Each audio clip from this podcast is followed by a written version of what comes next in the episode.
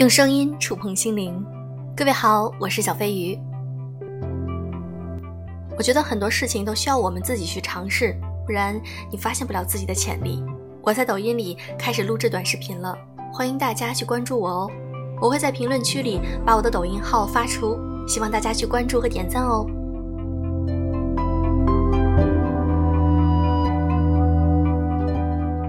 我们都知道，当代女性在生活中的角色有很多的不同。也许她是一个孩子，一个母亲，一个职场人。那么，今天我想和大家分享一篇文章，在女性角色被切割的状态下，尝试寻找自己的声音。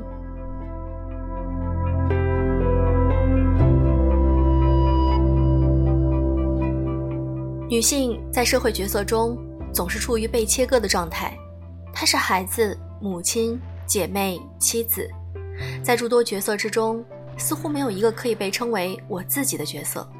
当自我消失时，一件残忍的事情会随之发生，那就是这种消失被当成美德来歌颂。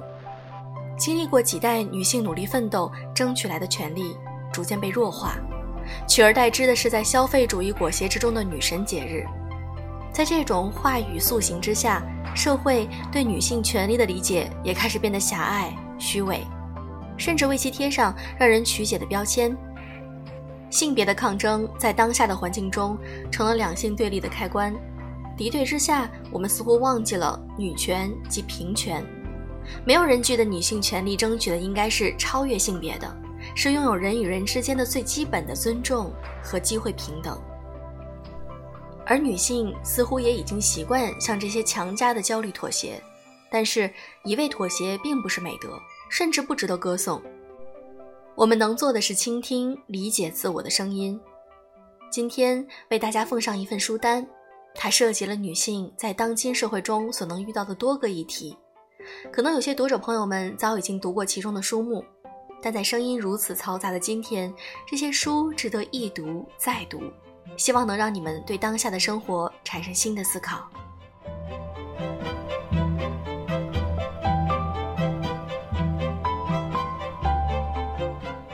第一本，八二年生的金智英。金智英，一九八二年四月一日出生于首尔某医院妇产科，成长于公务员家庭，一家六口人住在三十三平的房子里。她就是那种你每天都会迎面遇到的普通女孩。从小，金智英就有很多的困惑。家里最好的东西都是优先先给弟弟，她和姐姐只能享有剩下的食物，共用一间房、一床被子。上小学时被邻座的男孩欺负，她哭着向老师倾诉，老师却笑着说：“男孩子都是这样的，越是喜欢的女生就越会欺负他。”上了中学，常要提防地铁、公交车上的咸猪手，在学校也不能掉以轻心。也有男老师喜欢对女同学动手动脚，可他们往往选择忍气吞声。大学毕业，进入一家公关公司，他发现虽然女同事居多，高管却几乎都是男性。下班不得不去应酬，忍受客户的黄色笑话和无休止的劝酒。三十一岁结了婚，不久就在长辈的催促下有了孩子。在众人顺理成章的期待下，他辞掉工作。成为了一名全职母亲，金智英感觉自己仿佛站在迷宫的中央，明明一直都在脚踏实地的寻找出口，却发现怎么都走不到道路的尽头。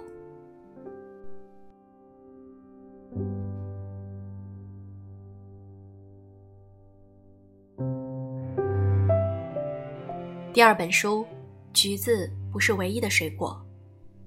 每个人心中那个倔头犟脑的小孩儿。正是我们对抗不公、压制与威胁的力量源泉。我们接受教导，接受知识，接受正确与错误、真实与虚构的界限。有一天，我们会发现，围墙坍塌，原来外面还有别的世界、命运，还有别的可能。而橘子从来都不是唯一的水果。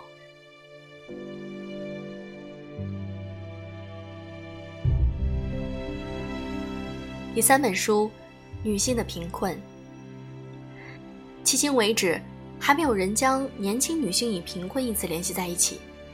对于女性来说，十五六岁到二十五六岁正是人生最为耀眼的一段时光，外表光鲜亮丽，大部分人几年后就会结婚并过上安稳的日子。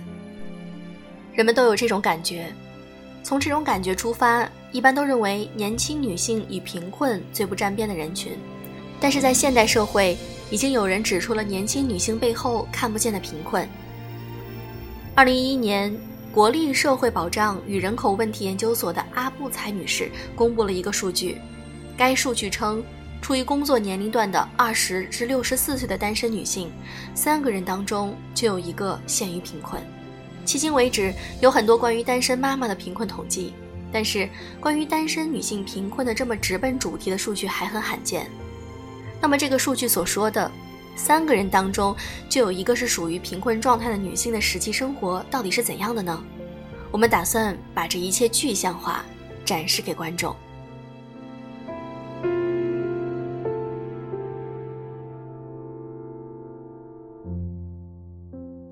下一本书，《厌女》。所谓厌女，来自于英语 misogyny，指厌恶女性、仇视女性的行为或心理。《厌女》不是一部纯理性的著作。而是运用女性主义理论，针对日本当代的各种社会现象的实际性的分析。他运用的理论资源中包括赛季维克著的《男人之间：英国文学与男性同性社会性欲望》，但与那种纯理论性的这种论著不同，厌女用比较浅近的语言对现象进行了解读。在目前的中国，尚没有一部在理论上很有深度，但针对的却是非常具体的现象的性别论著。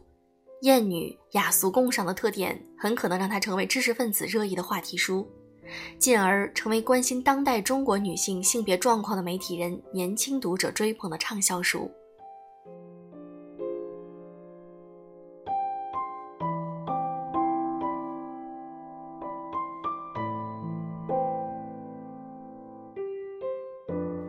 下面要介绍的这四本书，《我的天才女友》，新名字的故事。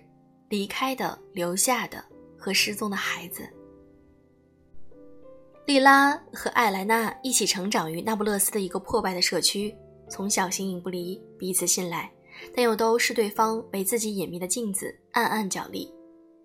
艾拉聪明漂亮，她可以毫不畏惧地和欺凌自己的男生对峙，也可以去找人人惧怕的阿奇勒要回被他夺走的玩具。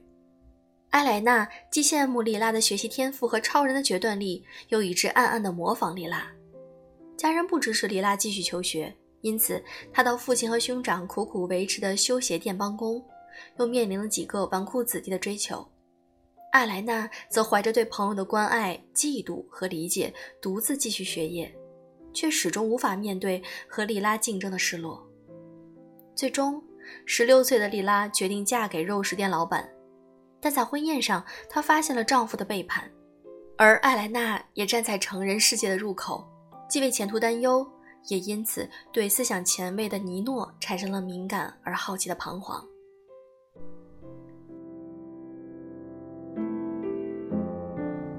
最后，我们来介绍的这本书《单身女性的时代》，一部单身的通俗史，三十位女性的故事。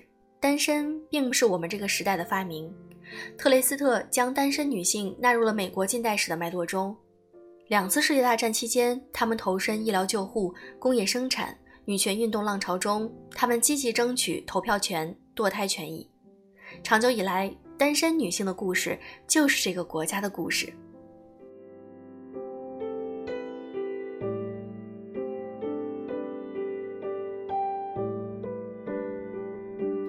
如果你喜欢这几本书，可以去买来看一看，也许会对你有帮助。好了，今天的节目就是这样。如果你想和我联系，可以添加我的微信“小飞鱼”的全拼音“小飞鱼零三零六”，或者添加我的抖音，我的抖音号会写在评论区里。祝各位晚安。